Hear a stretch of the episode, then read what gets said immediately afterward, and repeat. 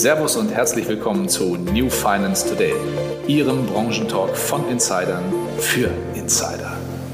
Einen wunderschönen guten Tag, liebe Zuhörerinnen und Zuhörer und herzlich willkommen zu einer neuen Ausgabe des New Finance Today Branchentalks. Heute haben wir Ingo Schröder zu Gast. Mit dem Jungmakler Award Finalist spreche ich über sein Unternehmen Maiwerk Finanzpartner, seinen Werdegang und vieles mehr. Moin Ingo, herzlich willkommen und schön, dass du mit dabei bist. Ja, schön, dass ich dabei sein darf. Ich äh, freue mich auf einen spannenden Podcast und auf deine Fragen. ja, dann legen wir doch gleich mal los. Ingo, du hast ja schon relativ früh angefangen, dich mit der Finanzbranche zu beschäftigen. Also, so wie ich das gehört habe, hast du bereits mit 14 Jahren deine erste Aktie gekauft. War da so ein bisschen der Weg für dich schon vorbereitet oder wie war das genau? Minimal. Also ich hatte irgendwie so ein grundsätzliches Interesse äh, zu dem Thema Geld und Finanzen. Also ich habe schon als, glaube ich, drei, vierjähriger, hat mir meine Mutter erzählt, Steine gesammelt und da die, die äh, größtmöglichen Preise dran geschrieben, einfach in Papier. Und dann habe ich tatsächlich einfach NTV geschaut und damals oldschool den Teletext durchgeschaut und habe dann äh, die ersten zwei Aktien gekauft. Also bin zu meiner Mutter gegangen, wir dann zusammen zur Sparkasse und die hat, und die hat mich dann machen lassen. Aber dass da jetzt konkret wirklich feststand, dass ich in die Finanzbranche gehe, das war es eigentlich nicht, sondern was, was er feststand, war, dass ich selbstständig sein möchte, weil ja alle in der Familie eigentlich selbstständig sind. Und dann wurde das halt äh, mit dem Interesse an Investment, dem BWL-Studium, dann konkreter. Und als dann unser damaliger Tennistrainer uns gefragt hat, ob wir nicht bei, bei AWD bzw. Tekis äh, einsteigen wollen. So kam dann wirklich der, der Weg in die Finanzberatung. Was mich jetzt noch interessieren würde, äh, welche Aktien hast du denn damals gekauft? ja, das war äh, einmal die Deutsche Telekom, also eine totale. Okay, das ist ein sicheres Ding. und einmal war es ein amerikanisches Biotech, also Celgene. Aber ähm, das ist jetzt nicht so wie heute, wenn ich mit meinem Spielgeld mal nach einzelnen Aktien gucke, dass man da eine größere Analyse macht, sondern ja. es war halt einfach, äh, man hat den Teletext durchgescrollt und hat äh, sich nach dem Bauchgefühl entschieden, wie es gelaufen ist. Der erste Pick war gut, der zweite, äh, der erste Pick war schlecht, der zweite war richtig gut. Ich wollte gerade sagen, Sergeant, ich habe es, glaube vor einem Jahr oder so, habe ich äh, mal was geschrieben über so ja Nebenwertaktien. Die haben sich ganz schön gemacht, oder? Wenn mich nicht alles. Ja, tut. Genau, aber ich habe sie nicht seit 17 Jahren jetzt im Portfolio. Ich habe sie ein, zwei Jahre gehalten und äh, da waren die Gewinne auch üppig. okay. Äh, Wäre natürlich besser gewesen, wenn ich es bis jetzt hätte. Aber nur gut. Gut, im Nachhinein ist man immer schlauer. Du hast ja gerade schon gesagt, ähm, bei Tekes äh, ging es dann bei dir so richtig los und das ja auch nicht ohne Erfolg. Aber nichtsdestotrotz hast du dann nach sieben Jahren gesagt, lieber Selbstständigkeit. Du hast schon gesagt, das kommt auch ein bisschen durchs familiäre Umfeld. War da ein bestimmter Auslöser für dich, der für, für dich den Punkt sozusagen besiegelt hat? Ja, tatsächlich schon. Also erstmal sind wir natürlich alle drei, alle drei Geschäftsführer, aber auch ich sehr dankbar für die Zeit bei Tekes, weil wir sonst äh, gar nicht an dem Punkt wären, wo wir jetzt sind. Aber es ist nun mal so, und ich glaube, das ist ein generelles äh, Strukturvertriebproblem, dass du natürlich als Strukturvertrieb, egal wie es heißt, ob jetzt Tekes, Deutsche Vermögensberatung oder wie auch immer, dass du natürlich gewisse äh, Grenzen setzen musst in Bereichen und da geht die Individualität verloren. Also gerade so im Außenauftritt, Social Media sind da einfach Grenzen gesetzt und ähm, es war tatsächlich hier in Köln auch so, dass man gar nicht mehr den Namen Tekes erwähnen wollte, weil da einfach schon so viel verbrannte Erde war, dass man sich quasi schon dafür geschämt hat, zu erwähnen, dass man da arbeitet. Das war also so ein Punkt, die fehlende äh, Individualität. Und ein anderer Punkt war, dass wir immer so erzogen wurden, man ist Unternehmer im Unternehmen. Das war also die Philosophie. Und als wir dann festgestellt haben, dass das eigentlich gar nicht so ist an einem bestimmten Punkt, und zwar, wo uns ein äh, Fixum versprochen wurde, was aber äh, nur in der Hälfte der Höhe, so wie es hätte eigentlich sein sollen, ausgezahlt wurde, haben wir halt gemerkt, okay, man ist ja nicht Unternehmer im Unternehmen, sondern da sind gewisse Grenzen gesetzt, weil als Unternehmer äh, könnte ich da besser drüber bestimmen und wüsste auch ganz genau, warum es jetzt nur die Hälfte ist, aber das wurde uns quasi verheimlicht, warum das so ist. Das hat quasi so ja den Schritt dahin provoziert, sage ich mal, dass wir mal aus der Käseglocke rausgeschaut haben und dann recht schnell zu der Entscheidung kommen, okay, wir verlassen dieses Unternehmen, weil wir auch langfristig ohne Interessenskonflikte arbeiten wollten. Ja, also wirklich Privatpersonen, unsere Kunden, Freunde kamen zu uns und haben mal gesagt, Ingo, ich glaube dir und ich vertraue dir, dass es das Beste ist, was du uns gegeben hast. Aber ob es dann nicht doch im Endeffekt das ist, wofür du am meisten Provision bekommst, das weiß ich nicht. Und dieses, ja, Bauchgefühl oder auch dieses Unterbewusste, was die Kunden uns entgegengebracht haben, das wollten wir halt einfach nicht mehr haben. Und so kam es dann zu Maiwerk. Maiwerk hat ja erstmal mit deinem Nachnamen, also Schröder, gar nicht so besonders viel zu tun. Ähm, aber vielleicht kannst du erklären, wo der Name herkommt. Ja, genau. Also ähm, wie man, also wir haben wirklich versucht, eine Marke aufzubauen. Also wir haben uns mit einer Marketingagentur zusammengesetzt und ein äh, Baustein dessen ist natürlich, sich einen Markennamen zu überlegen, der mit uns dreien was zu tun hat. Und so haben wir überlegt, überlegt, also saßen wirklich Nächte beim Weinchen zusammen und haben geschaut, was kann sein. Und ähm, dann haben wir festgestellt, dass eine Gemeinsamkeit von uns dreien ist, dass wir uns im Mai 2008 in der Dreierkonstellation, also Marciano, René und ich, uns kennengelernt haben. Und so schwirrte der Mai irgendwo rum. Und dann hat für uns das Werk, also es gibt äh, hier in Köln gibt es ein Denkwerk, das ist eine schöne Marketingagentur, hatte irgendwie was Hochwertiges und was anderes. Und so ist im Endeffekt Maiwerk entstanden, weil es auch einen frischen, so, so einen Frühlingstouch hat, ähm, aber auch nicht konkret so diesen typischen Finanzzusammenhang. Und das wollten wir ganz bewusst so machen, aber damit es halt nicht ganz, also damit man uns nicht für eine Marketingagentur hält, ist es dann Maiwerk Finanzpartner geworden. Okay.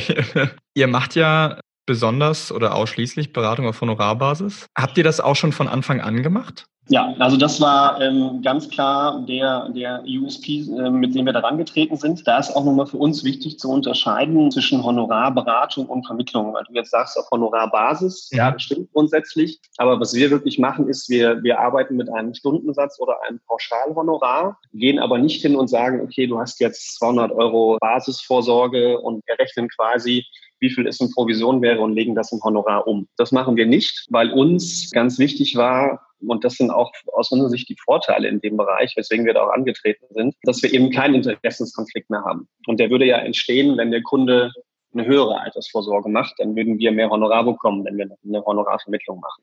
Und daher machen wir es seit Anfang an und für uns steht einfach fest, dass, dass eine Honorarberatung zu mehr Neutralität führt, zu einem ganz, ganz anderen Kundenerlebnis, aber auch Beratererlebnis. Also wir haben mehr Spaß bei der Beratung, der Kunde hat mehr Spaß bei der Beratung, weil er merkt, da wird nichts verheimlicht. Und ich muss auch kleine Verkaufstricks anwenden für Produkte. Ich muss meine Dienstleistung verkaufen, so wie ein Handwerker das auch macht. Und danach kann ich mit dem Kunden in die Beratung gehen. Und das schafft einfach eine, eine, eine unfassbare Transparenz. Das ist zu 100 Prozent unabhängig von Produkten und auch gar nicht abhängig von Produkten. Also man kann ja auch Dienstleistungen äh, erbringen, zum Beispiel eine Finanzplanung, wo es nur darum geht, einen Plan aufzustellen und dafür kann ich Geld verlangen. Das ist aus Kundensicht wirklich das USP, aber auch aus Beratersicht ist es für uns sehr befreiend, weil wir halt nicht mehr abhängig sind von Provisionen. Also je nachdem, was so kommt mit Provisionsdeckel, Provisionskürzungen, muss man mal abwarten, wenn die Grünen gewählt werden, die sind ja nicht so pro Provision mhm. oder als zweitstärkste Kraft, dass man darauf vorbereitet ist und eben ein Geschäftsmodell hat, ein, ein, ein, ein Unternehmen, was nicht abhängig ist von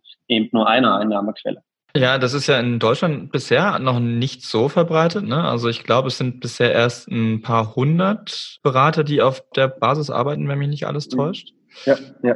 Aber glaubst du denn, also das, glaubst du denn, dass der Provisionsdeckel kommt? Also ist, bist du dir da sicher oder ist es dir, da ihr das Konzept habt, ohnehin egal?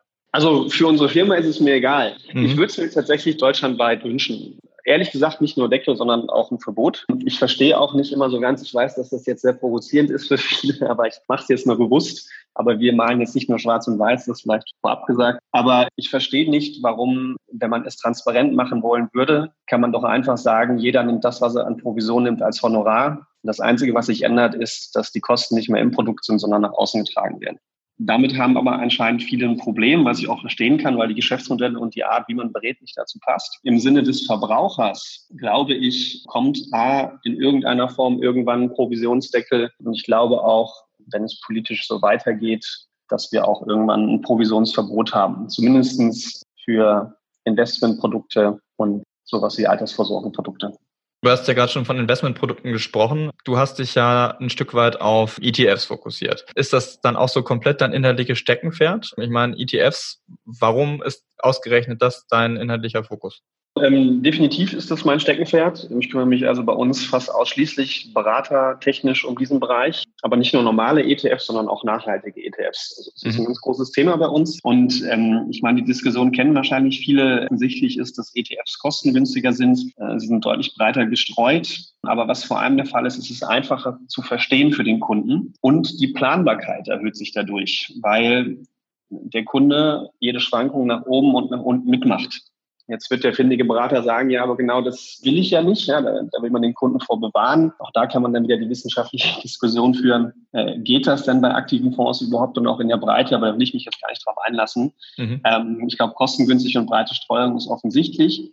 Ähm, was für uns aber viel, viel spannender ist und was dann der Kunde auch merkt, ist, dass man auf Basis dessen ähm, einen stringenten, strukturierten und standardisierten Beratungs- und Betreuungsprozess aufsetzen kann. Also wenn ich einen aktiven Fonds habe, und ich mache mit dem Kunden vorher eine Risikoprofilierung, wo drin steht, der Kunde braucht jetzt 60 Prozent Risikoanteil und 40 Prozent risikoarm. Wie will ich das mit fünf Mischfonds darstellen, die die ganze Zeit ihre Assetklassen wechseln? Also ich kann das gar nicht so darstellen, wie der Kunde es eigentlich braucht, wenn ich eine vernünftige Risikoprofilierung mache. Sprich, das war für uns schon der erste Weg, allein aus, aus verhaltenspsychologischer Sicht zu sagen, wenn ich dann mit dem Kunden vernünftig ein Risiko ermittle, dann komme ich an ETFs gar nicht vorbei. Und ähm, auf Basis dessen dann weiterzugehen und dem Kunden zu erklären, wie funktioniert ein ETF, wie, fun wie funktionieren grundsätzlich Fonds und den Kunden dann aber auch später gut und aktiv betreuen zu können, weil er verstanden hat, dass, dass Kapitalmärkte Risiko haben und dass wenn ich 100 Prozent Aktienquote gehe, ETF auch mal 50 Prozent Verlust möglich sind, dann, dann haben wir zu 100 Prozent gerade aktuell, also wir haben keinen Kunden verloren in den letzten vier, fünf Jahren, zufriedene Kunden, die aktiv betreut sind. Und jetzt kommt das Schöne, ich kann es aber trotzdem skalieren. Und dadurch ähm, entsteht ein Geschäftsmodell, was im Mischfondsbereich gar nicht so möglich wäre für den Otto-Normalkunden. Für den Vermögensverwalter sieht das vielleicht anders aus, mhm. aber für den Otto-Normalkunden beziehungsweise den, den Otto-Normalberater, der sagt, ich will irgendwie zwischen 5 bis 500.000 äh, Anlagen pro Kunde verwalten, macht es das aus unserer Sicht so attraktiv, da auf das Thema ETFs umzusteigen, weil man, weil man sich nicht mehr mit dem Produkt beschäftigen muss und wie toll man das verkauft, sondern man kann sich um den Kunden kümmern. Du hast ja schon über nachhaltige ETFs gesprochen. Wie, also gerade so, ich meine, die gesellschaftliche Diskussion, die politische Diskussion ist uns ja allen präsent. Hast du das Gefühl, dass das in unserer aktuellen Zeit auch deutlich stärker nachgefragt wird? Ja, total. Also wir sind eh grundsätzliche Fans davon. Wir verhalten uns im Alltag, versuchen wir schon viel auf Nachhaltigkeit zu achten. René ist sogar Veganer bei uns. Also wir versuchen grundsätzlich darauf schon zu achten, versuchen auch bildungstechnisch da voranzugehen, haben auch eine eigene Seite, nachhaltige-ETF, gebaut, wo man sich grundsätzlich informieren kann. Und ja, wir merken das total. Also auch wenn der Bereich nachhaltige ETFs noch jung ist und wenn natürlich auch die Fridays for Future Bewegung äh, jung ist und dementsprechend da auch noch nicht ja, die Kunden dabei sind, die wirklich Geld anlegen können oder erstmal mündig sind, das auch zu tun. Außer ähm, sie sind so wie du und kaufen schon mit 14 Jahren Aktien. Äh, genau, ja. das geht natürlich. Äh, da dürfen wir leider keine Tipps zu geben, aber klar, das wäre ja. klasse. Aber ähm, um auf deine Frage zurückzukommen, ähm, wenn wir den Kunden vor die Wahl stellen, willst du eher eine klassische Geldanlage oder eine nachhaltige, dann wählen drei Viertel unserer Kunden eine nachhaltige Variante. Das merkt man schon. Wir zeigen es dem Kunden auch ganz konkret auf. Also man kann das zum Beispiel auf der nachhaltigen ETF-Seite, man kann seinen Impact konkret nachrechnen. Also man gibt 10.000 Euro ein und sieht, so viel Wasser spare ich im Schnitt, so viel Strom, so viele Hektar Wald schaffe ich dadurch und so weiter, dass man das für den Kunden greifbar macht. Und ich glaube, das ist ein wichtiges Thema. Aber wenn ich dazu noch eine Sache ergänzen ergänzen darf. Ich glaube, Klar. dass in Nachhaltigkeit aus Kundensicht aber auch eine gewisse Gefahr besteht, da ich die Vermutung habe, so wie man das sieht, dass halt salopp gesagt die nächste Vertriebssau durchs Dorf getrieben wird, damit vor allem Kosten und auch schlechte Produkte getan werden. Weil im Deckmantel der Nachhaltigkeit natürlich alles toll aussieht, und man anlegt dementsprechend. Aber man, man sollte als Privatanleger, aber auch als Berater darauf achten, dass die Mischung aus Sicherheit, Rendite, Verfügbarkeit und Nachhaltigkeit stimmt. Ich spreche da so, so Waldinvestments an, Solar, Windpark. Also da muss man schon mal genauer hinschauen, was auch die Risiken für den Kunden sind und auch die Kosten. Das, äh, also Nachhaltigkeit rechtfertigt nicht alles, egal ob für den Otto-Normalkunden oder für den Fridays for Future-Kunden. Wie gewährleistet ihr denn, dass eure, also das, was ihr im Portfolio anbietet, sozusagen euren Kunden, dass das auch in dem Sinne nachhaltig ist? Und was heißt das eigentlich? Also heißt das Klimaschutz? Heißt das soziale Gerechtigkeit? Heißt das ähm, Schutz der Menschenrechte? Wie genau sieht das bei euch aus? Der Begriff Nachhaltigkeit ist, glaube ich, äh, verschieden interpretierbar. Einerseits kann man sagen, man macht es 100% nachhaltig. Das heißt, ich investiere nur in Wind, Wasser, Wald, Solar. Das geht auf Fondsbasis, zumindest im ETF-Bereich so nicht. Wenn man das jetzt im Versicherungsbereich machen will, ist aus unserer Sicht eine, eine 100%-Variante, wenn man das über die Panga eher live macht. Da, glaube ich, aktuell ein Alleinstellungsmerkmal haben, wo man wirklich als, als 100%iger ökologischer Verfechter sein Geld als Geldanlage, aber auch als Altersvorsorge anlegen kann. Wenn man es im ETF-Bereich, also im nachhaltigen ETF-Bereich interpretiert, dann, dann gibt es aus unserer Sicht, ist das beste Verfahren das sogenannte Social Responsible Investment, äh, Investment also auch kurz SRI genannt, mhm. wo geschaut wird, a, welche von den größten Unternehmen sind in welchen Branchen involviert, dann schmeißt man daraus. Dann gibt es Kriterien von den Vereinten Nationen im Bereich Umwelt, Soziales und Unternehmensführung. Und ähm, der dritte Schritt in diesem Filterprozess sind, dass äh, tagtäglich Medien gescreent werden auf Basis äh, schlechter Nachrichten. Und wenn halt so viele schlechte Nachrichten, wie zum Beispiel damals bei BP oder Volkswagen mit dem Dieselgate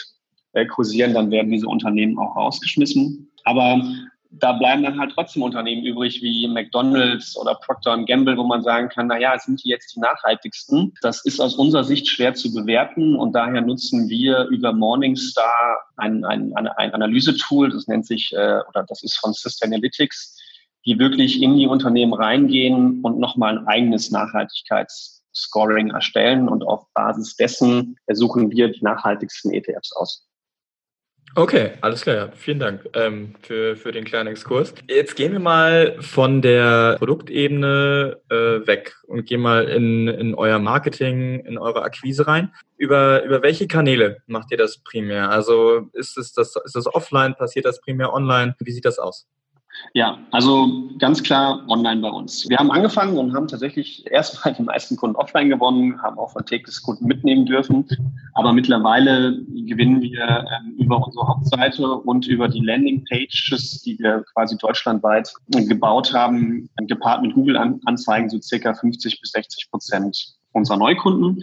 Und dann kommt online nochmal so circa 25 bis 27 Prozent dazu über Kooperationen mit Finanzbloggern, Verbraucherportalen, aber auch anderen äh, Social-Media-Kanälen wie Xing, Facebook, LinkedIn, Instagram. Ähm, das kommt dazu, so dass wir so ungefähr bei ähm, 80 Prozent äh, Online-Kundengewinnung landen und 20 Prozent offline.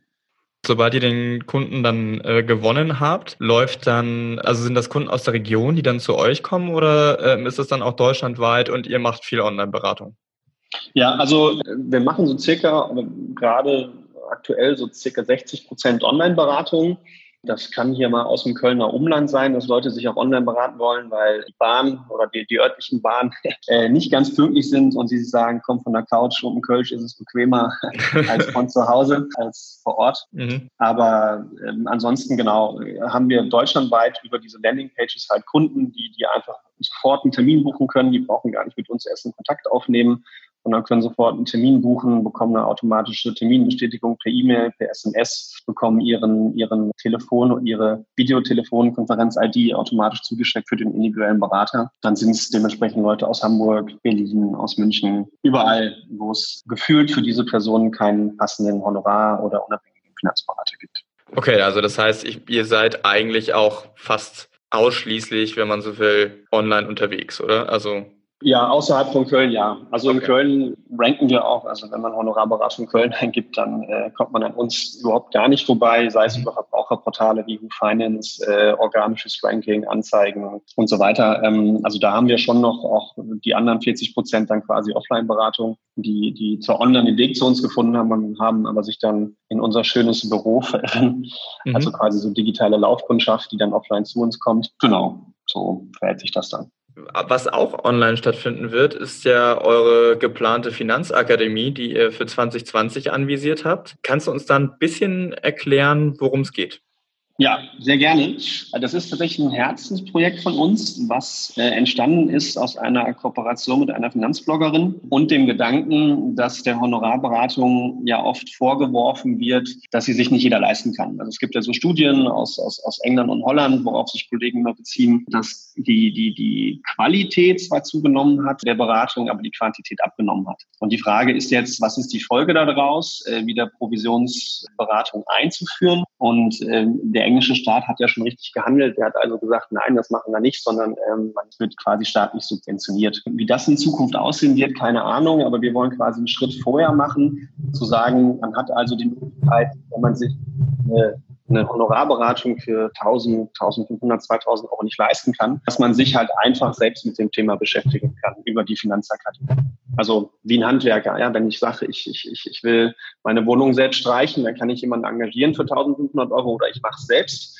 Äh, das Problem ist im Finanzbereich, ist in allen Bereichen selbst zu machen, ist ziemlich schwierig. Und da wollen wir quasi eine angeleitete, bewusst angeleitete Do-it-yourself-Plattform bieten, für Finanzwissen, wo man zum Teil kostenlose, zum Teil auch kostenpflichtige Workshops buchen kann, bei denen man sich als Beispiel mal äh, die Rentenlücke selbst berechnen kann und dann auch direkt eine Strategie findet, wie, wie kann ich das denn auch beheben. Und hinten raus gibt es dann mit Erklärtutorials Software für den Kunden, damit er sich in Zukunft darum auch selbst kümmern kann, wenn er dann seine Versicherungen hat, seinen ETF-Sparplan, ähm, sowas alles, damit er sich dann damit äh, selbst beschäftigen kann und nicht zwangsläufig auf einen Berater angewiesen ist. Okay, also Hilfe zur Selbsthilfe sozusagen. Genau, richtig. ist das was, was ihr euch auch vorstellen könntet, gemeinsam mit, mit anderen Vermittlern zu machen? Ja, Vermittlern nicht zwangsläufig, sondern tatsächlich eher mit, mit, mit anderen Experten, YouTubern oder Finanzbloggern. Also okay, okay. Wie, wie ich mir das tatsächlich vorstellen würde, ist, dass so ganz naiv und äh, idealistisch zu sagen, äh, äh, man hat einfach verschiedene Finanzblogger, ja, also der Basti von Versicherungen mit Kopf, äh, Collier Aktien mit Kopf, dann gibt's welche äh, Immobilien äh, mit Kopf und was auch immer, alles mit Kopf, aber auch andere äh, äh Blogger Finanzfluss und jeder hat quasi seine eigene Community und hat ähm, dadurch A, die Möglichkeit natürlich der Monetarisierung und jeder bringt seine Followerschaft mit. Und so mhm. kann jemand sagen, der, der, der bei Basti sich einen Workshop bucht für private Krankenversicherung und dann aber sagt, hey, äh, das Thema Immobilien finde ich auch spannend, dann kann er ja über den Bereich äh, grundsätzlich auch dann einen, einen, einen Immobilienworkshop buchen. Und wenn er dann noch sagt, nachhaltige Geldanlagen finde ich auch noch spannend, dann kann er den Workshop auch buchen. Und ähm, so fände ich es eigentlich super schön, wenn man quasi so ein ein Finanzwissen-Ökosystem aufbaut unter, mhm. unter unabhängigen Experten, also die wirklich nicht als, als Vermittler oder als Berater da auftauchen, sondern einfach nur als, als Wissensgeber. Das war ja jetzt schon so ein kleiner Zukunftsausblick, zumindest in die, in die nahe Zukunft. Werfen wir doch mal zum Abschluss noch einen etwas weiteren Blick in die Zukunft. Wo siehst du Maiwerk in zwei Jahren? ja, das ist eine gute Frage. Ganz ehrlich, darüber mache ich mir gar nicht so viele Gedanken, weil, weil wenn ich mir jetzt darüber Gedanken mache, was in zwei Jahren ist, dann verwende ich dafür Energie und praktische Energie für das, was ich in zwei Jahren machen, rein und habe jetzt weniger Energie. Es ist so ein bisschen, äh, es geht so ein bisschen in, in die Quantenphysik-Richtung, aber was ich eigentlich damit sagen will, ich will oder wir wollen jetzt volle Power in Maiwerk reinpacken in die Finanzakademie und dann wird sich das automatisch ergeben, dass wir glücklich sind mit der Finanzakademie, dass wir mit Maiwerk glücklich sind und dass wir auch mit uns persönlich zufrieden sind. Von daher machen wir einfach jetzt das Beste und dann wird sich das in zwei Jahren sehr, sehr positiv entwickeln. Das ist doch ein schönes Schlusswort. Ich danke dir ganz vielmals für deine Zeit und für die äh, super spannenden Einblicke in eure und deine Arbeit. Ja, also hat mir auch eine Menge Spaß gemacht. Danke, dass ich dabei sein durfte. Ja, sehr gern. Dann natürlich noch an dieser Stelle toi toi toi für das große Finale des Jungmakler Awards auf der DKM nächste Woche. Vielen Dank. Äh, und wir sehen uns dann natürlich auch vor Ort. Also ich bin ja, ich bin ja auch da und äh, freue mich schon, wenn wir uns dann mal wieder persönlich über den Weg laufen. Super, ich freue mich auch und dann bis zur DKM. Mach es gut, ciao. Mach's gut, ciao. Und natürlich auch an alle Zuhörerinnen und Zuhörer vielen lieben Dank fürs Reinklicken und Zuhören und freuen uns natürlich, wenn ihr auch beim nächsten Mal wieder mit dabei seid, wenn wir wieder beim New Finance Today Branchentalk mit spannenden Gesprächspartnern in coole Themen reingehen. Bis dann, macht's gut.